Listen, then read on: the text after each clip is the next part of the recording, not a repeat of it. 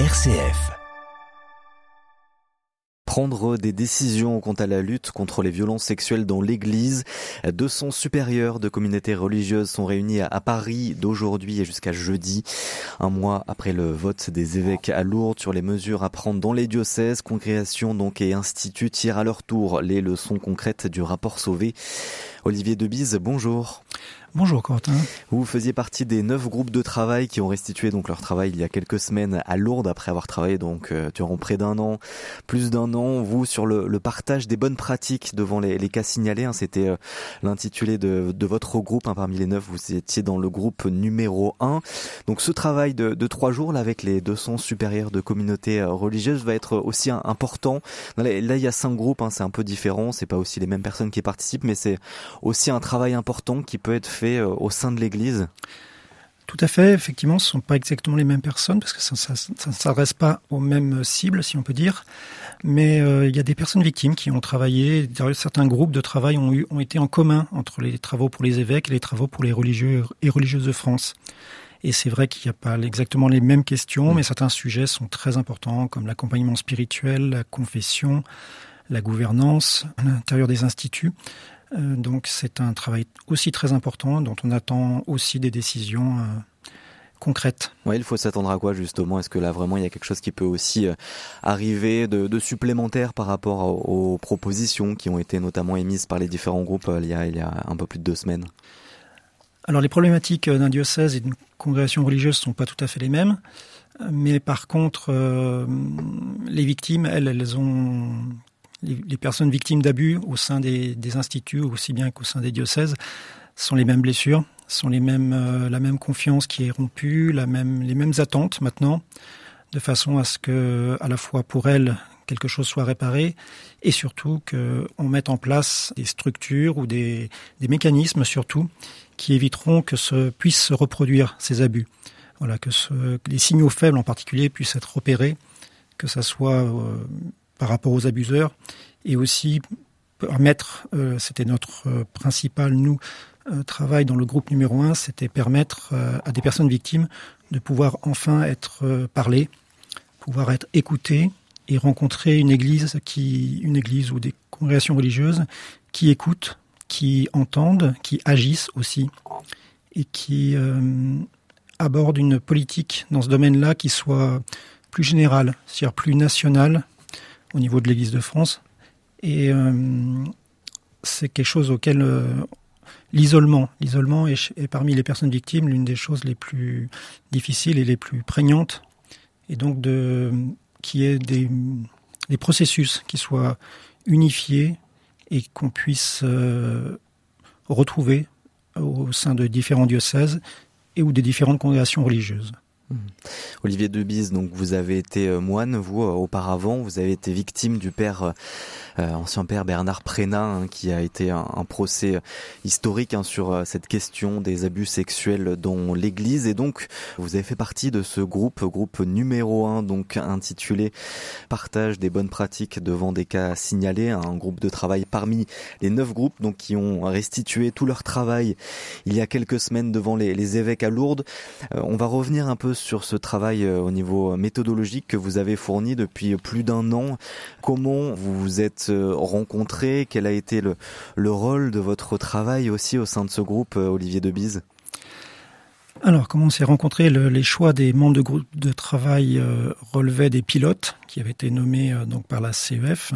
Enfin, c'était un choix.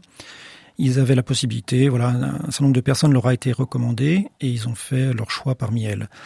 Nous, au niveau des personnes victimes, on avait insisté après le rapport de la SIAZ, après au moment de la constitution des groupes de travail, pour qu'il y ait au moins deux personnes victimes qui soient euh, insérées, inclus dans ces groupes de travail, autant que possible avec une parité, si possible homme-femme, victimes majeures, victimes mineures, anciennes ou plus récentes, et puis aussi dans leur proximité par rapport à l'Église. Alors ensuite, on a pu euh, choisir, nous, enfin, avoir des préférences et personnellement, c'est un domaine qui m'importait beaucoup, c'était la question des cellules d'accueil. Puisque le groupe numéro un sont les bonnes pratiques face euh, devant les, cas signalés. L'intitulé, c'est l'intitulé officiel qui nous a paru dès le début assez réducteur Et personnellement, j'ai beaucoup insisté pour qu'on renverse un petit peu le, sujet du, débat, qui soit bien centré sur la victime en particulier. Et donc, euh, nous avons notre travail, on s'est concentré surtout sur une parole qui émerge, une parole qui, a besoin de s'exprimer, que ce soit la parole d'une victime ou d'une personne témoin aussi.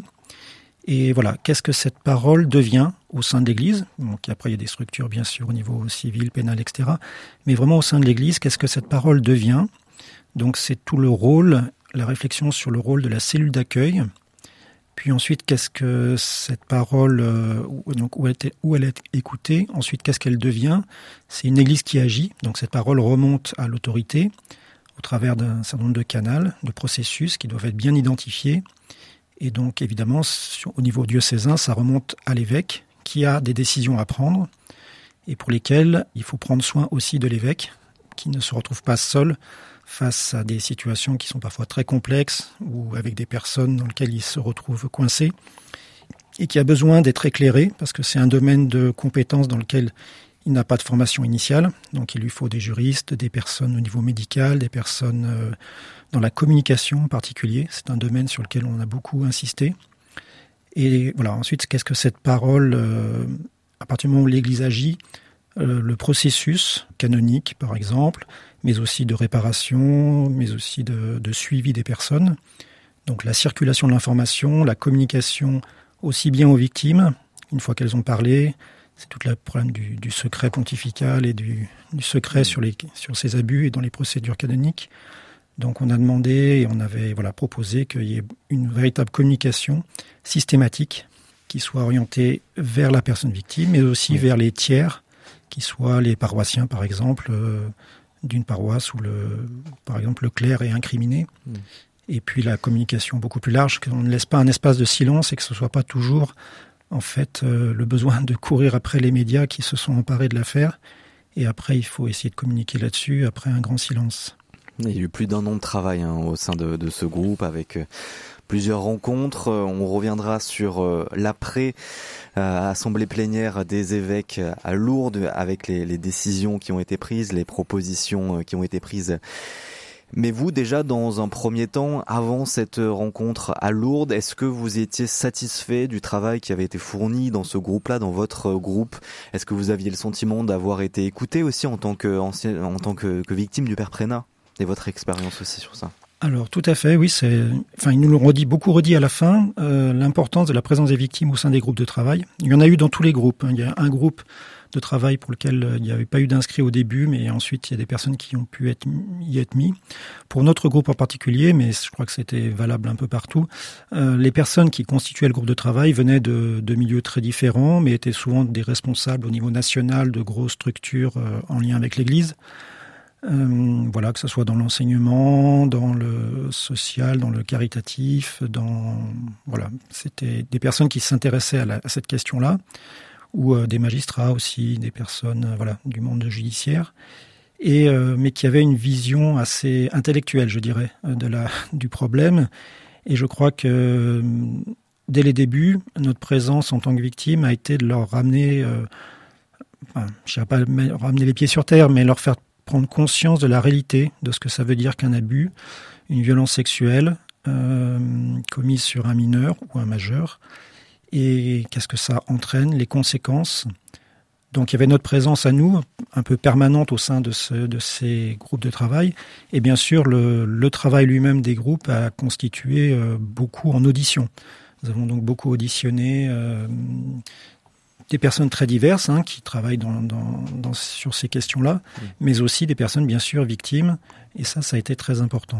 Et donc, vous avez été victime du, du père Prénat. On va en, parler dans quelques instants, hein, recueillir aussi votre témoignage qui est important dans la compréhension aussi des potentielles solutions qui peuvent exister, hein, notamment sur euh, cette question que vous avez travaillé donc dans le groupe numéro 1, donc je le rappelle, sur le partage des bonnes pratiques devant des cas signalés, parce que ça n'a pas forcément été le cas euh, dans votre euh, témoignage, dans votre vie, dans votre expérience. On va revenir en, en 2015, donc dans quelques instants, Olivier Debise avec vous, et puis revenir aussi sur votre réaction après la conférence des évêques de France qui était à Lourdes et, qui ont, vous avez reçu aussi avec ces, ces, propositions qui ont été émises et je crois qu'il y a de la déception hein, parmi les groupes de travail. On va en parler juste après le journal régional. Vous restez avec nous, Olivier Debise. On se retrouve juste après.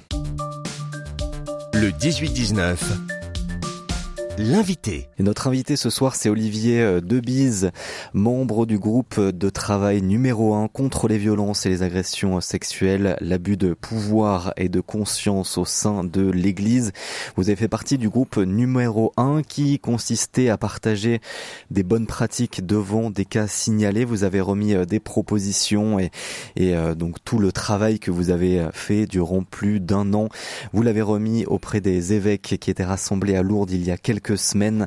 On en parle aujourd'hui avec vous, Olivier Debise. On va essayer de, comprendre un petit peu, voilà, qu'est-ce qui n'a pas fonctionné puisque vous avez été victime du père Prénat, père Bernard Prénat.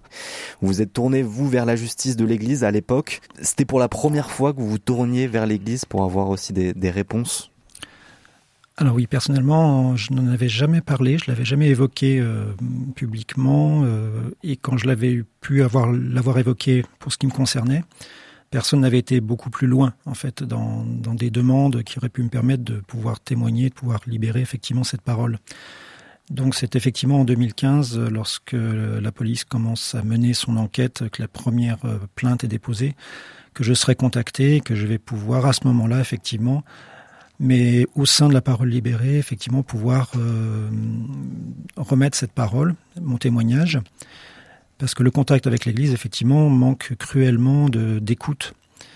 D'abord de porte d'entrée, moi je ferai venir un, avocat ecclésiastique de Lyon et qui va recueillir mon témoignage, mais c'est seulement un témoignage, c'est même pas celui, euh, c'est considéré simplement comme un témoignage et non pas comme partie prenante à la procédure qui va démarrer. Ce témoignage est totalement secret, il ne sort pas, il est transmis à Rome. C'est voilà, il y, a une, il y a encore une forme d'omerta. Euh, donc c'est vraiment, ça a été effectivement, c'est pour ça que je me suis vraiment impliqué depuis des années dans cette question de la libération de la parole et du recueil de la parole. J'ai participé justement aussi depuis à la création de groupes de parole, spécialement pour les personnes victimes d'abus sexuels au sein de l'Église et euh, parmi lesquels nous avons des personnes qui, qui parlent à partir de 50, 60, 70 ans, voire plus, 80 ans. Donc c'était un aspect euh, qui, dans ce groupe de travail spécialement consacré à, cela, euh, était très important pour moi. Pour voilà, c'était vraiment de pouvoir trouver, et on a imaginé toutes les possibilités pour qu'une personne puisse trouver un lieu de confiance, parce que la confiance est ce qui est le plus abîmé au sein de chez une personne victime. Mmh trouver un lieu de confiance euh, pour pouvoir euh, parler, s'exprimer. Alors que très souvent aussi, euh, la, la durée avant de pouvoir parler entraîne la, la prescription au niveau pénal, au niveau juridique civil, au niveau de la justice civile. Donc la justice civile, on peut éventuellement voilà, parler devant un, officier de police, mais ça ne va pas aller plus loin parce qu'il y a prescription. Hmm. Et c'est là où l'Église a vraiment besoin, euh, et elle a un rôle, d'abord parce qu'elle a une part de responsabilité. dans le cadre de Lyon, c'était quand même très important, euh, cette responsabilité du diocèse de Lyon qui avait laissé perdurer depuis fort longtemps euh, les actes de Bernard Prénat tout en connaissant, on connaît maintenant à travers son procès tout son, tout son parcours, hein. c'est une personne qui elle-même est victime, victime au sein même de l'Église, euh, au cours du petit séminaire où il était à Montbrison, euh, et qui ensuite, voilà, qui, ne va jamais cacher à ses supérieurs sa tendance pédophile et les actes qu'il commet, même s'il ne raconte pas tout. Et, ses supérieurs vont le, donc ses supérieurs sont les, cardinaux archevêques de Lyon, vont au fil du temps le couvrir et le laisser en place parce qu'il a de réelles capacités pastorale, technique, mais euh, à quel prix quoi voilà, et donc c'est tout cette euh, voilà que ce silence, que les personnes qui ont besoin de parler puissent trouver un lieu. Donc vraiment, il faut euh, il faut que ça soit le plus en confiance. D'où l'importance. Le premier aspect de notre travail, c'était vraiment la mmh. réflexion sur la cellule d'accueil, qu'elle soit toute tournée vers la personne victime et indépendante, qu'elle soit de façon au moins autonome, disons, par rapport à l'institution tout en faisant partie dans le cas de mmh. l'Église, pour la cellule d'accueil de l'Église. Oui. Et donc fin août 2016, donc une procédure canonique est enfin ouverte hein, sur le, le cas Prena. Euh, la procédure choisie, donc dite administrative, ne permet euh, aux victimes ni d'y prendre part, ni de demander des, réparations. Et euh, aucun recours juridique dans l'institution peut changer cela. C'est ce que vous partagez à, l'époque. Est-ce que le droit de l'Église est, vraiment approprié à traiter en fait ce, genre de cas? Est-ce que la, question de l'indépendance est, est, à prendre en compte? Alors oui, effectivement, il y a eu des avancées là-dessus ça reste quand même le point, le point noir, euh, ou du moins le point opaque euh, de la question, parce que nous avons fait des propositions, et ces propositions, chaque fois, ont reçu euh, comme réponse des évêques de France. Ça dépend du droit canonique, et le droit canonique, il est universel, mmh. il, il, se, il s'écrit et il se, il se promulgue à Rome, donc pour le faire bouger, il faut remonter quand même assez loin. Et là, euh, là, on a aussi des gros blocages. Donc, il y a, il y a une part de manœuvre que, qui, est, qui est réduite pour les, pour les évêques. Alors, il y a eu un progrès de fait avec la création du tribunal pénal canonique national, hein, qui, qui permet entre autres la délocalisation. C'est quand même le gros souci dans le cas de l'Église, où l'évêque du lieu est euh, canoniquement le juge principal de son de son officialité et de son voilà de sa justice canonique. Donc maintenant, il y a une justice euh, pénale canonique au niveau national, donc ce qui permet de, délocaliser les affaires. Mais euh, la limite, c'est que par exemple, pour les cas d'abus sexuels sur mineurs, tout ce qui concerne les mineurs reste encore du domaine de Rome. Donc euh, ça reste encore une zone assez opaque, lointaine. c'est pas satisfaisant encore ça, pas du tout même. Mmh. D'où l'importance qu'il y ait une, une, communication, si on ne peut pas agir complètement sur le, le droit de l'Église, qui est une très forte communication qui permette euh, à la victime de savoir où en est son dossier, qu'est-ce qui s'y passe, et pouvoir euh, éventuellement faire quelques recours, bien sûr. Vous attendiez, vous, davantage de, de l'Église à l'époque? À l'époque, je, non, je n'en attendais quasiment rien parce que j'étais à l'intérieur d'elle-même et je savais parfaitement euh, le degré d'omerta et de, et de, ouais, de lenteur, entre autres, dans la gestion et aussi la question des personnes. Enfin, ça touchait euh, des gens beaucoup trop haut placés. Euh, et puis, euh, et puis une, époque où on privilégiait les abuseurs dans l'Église. on a rarement des, abus d'opportunité, c'est-à-dire que ce sont des personnes qui ont, qui vont commettre d'abord des abus spirituels, les abus sont sur des longues durées. Personnellement, ça a duré pour moi 4 ans, de l'âge de, de 8 ans à 12 ans. Euh, mais voilà, ce sont des personnes qui, créent une forte emprise, qui sont des personnalités. Hein, donc on l'a bien vu avec les les pères Philippe par exemple, euh, pour citer eux en particulier, mais ou d'autres personnes très médiatiquement connues avec une grande aura médiatique ou une et un grand voilà, je sais pas le mot, mais mmh. euh, une grande personnalité, une forte personnalité qui en imposait et le père Prénat était euh, particulièrement apprécié pour ses capacités en catéchèse, par exemple. Euh, donc, euh, donc ces personnes-là, voilà, se créent toute une un extérieur, se rendent indispensables, et c'est très compliqué pour l'évêque, pour le supérieur lui-même. Enfin, c'est très compliqué. En tout cas, c'est un choix qu'il fait de, de privilégier quelqu'un dont il a, dont il retire entre guillemets des bénéfices et au prix d'une casse euh, grave pour lequel, là, pour le coup, il y a un manque de conscience. Crois aussi que c'était vraiment le, gros travail d'éveiller les consciences. Je crois que dans le cas des groupes de travail, l'éveiller les consciences des personnes qui y ont partagé, c'était vraiment, le, c'était vraiment euh, une très belle chose qui s'est vraiment réalisée. Je crois que c'est encore la partie qui pêche le plus euh, au niveau des évêques, d'arriver à vraiment faire prendre conscience de, la gravité de ce qui se passe, des conséquences dans le temps, des conséquences euh, voilà humaines. Mm. C'est des vies euh, brisées. Mais justement, c'est vrai que certains membres des groupes de travail étaient en colère après leur discussion avec certains évêques, d'autres plus enthousiastes. Vous, quel était votre cas, votre situation, votre sentiment après cette rencontre avec les évêques à Lourdes et ces propositions qui ont été formulées par les neuf groupes? Alors les propositions étaient très concrètes, elles, correspondaient à la, feuille de route en tout cas, et on nous demandait des propositions concrètes, et elles l'étaient. Euh, dans les échanges que nous avons pu avoir, ils étaient très intéressants, euh, mais parfois, pour ce qui était de notre groupe, voilà, je peux citer, sans citer de, de, noms, mais de, deux évêques qui sont passés sur notre stand, puisque chaque groupe avait un, stand euh, avec les propositions et on pouvait discuter. Et qui, euh, et l'un d'eux m'a dit, par exemple, bah voilà, moi, quand il y a un problème, euh, toutes ces questions de procédure, ces, ces processus, cellules d'accueil, etc. Moi, je trouve tout ça très compliqué. Et j'appelle Ségolène Mogg, donc qui est responsable au niveau de la CPLP, euh, au niveau national, et je lui demande comment faire.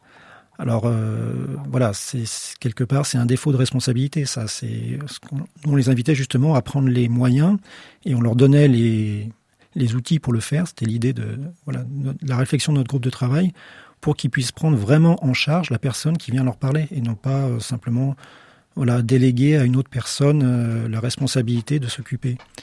J'ai eu aussi un cas plus qui moi me paraît beaucoup plus grave et qui est au niveau de la mentalité. J'ai eu un évêque qui, sur notre stand, m'a dit tout ce que vous avez fait, c'est très bien, mais tout ça, c'est assez compliqué.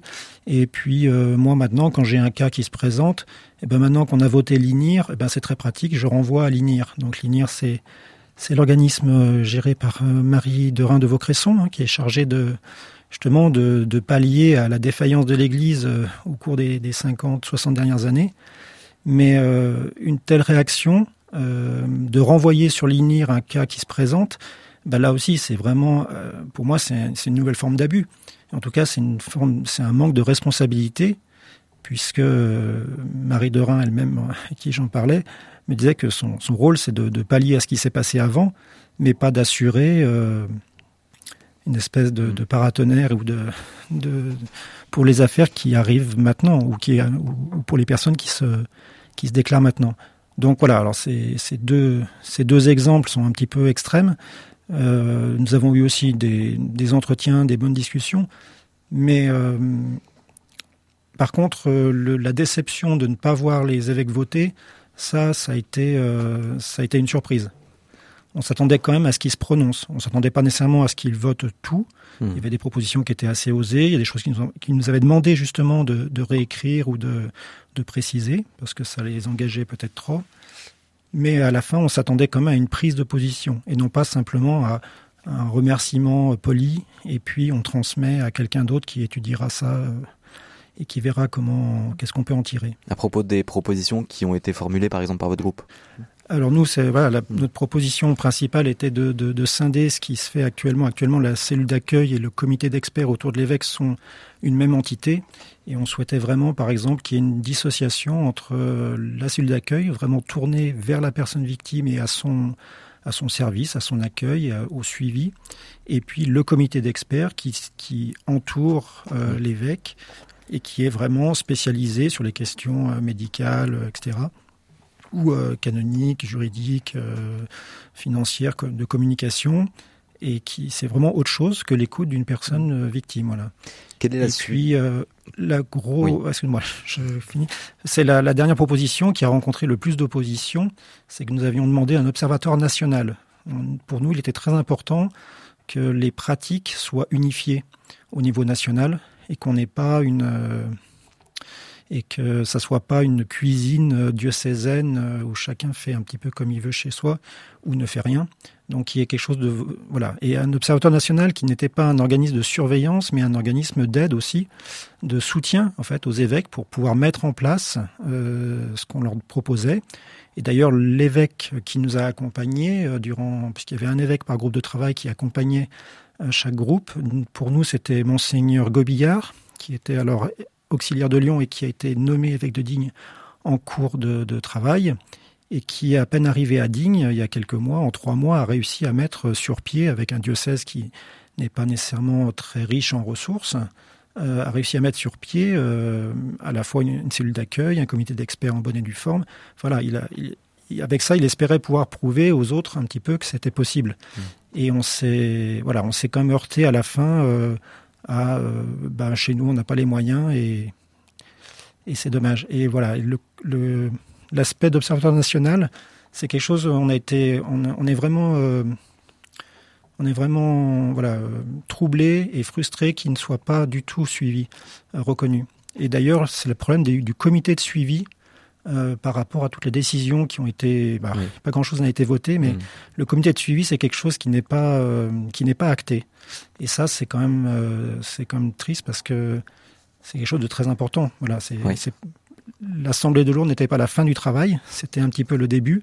C'était de maintenant, ce serait vraiment de voir ce qui a été proposé, comment ça peut être mis en place et comment c'est mis en place et quels en sont les fruits et quels les ajustements mm. aussi qu'il faut suivre. oui, Malheureusement, c'est la fin des, groupes de travail, vous voyez, c'est la, la fin de votre groupe de travail notamment, mais aussi des, autres. Donc vous, qu'est-ce que vous voulez, euh, comment vous voulez suivre justement toutes ces propositions, tout ce travail que vous avez fourni depuis euh, plus d'un an euh, Quel est votre rôle? Est-ce que c'est terminé? Est-ce que il y aura quand même justement un suivi encore de votre côté, par exemple?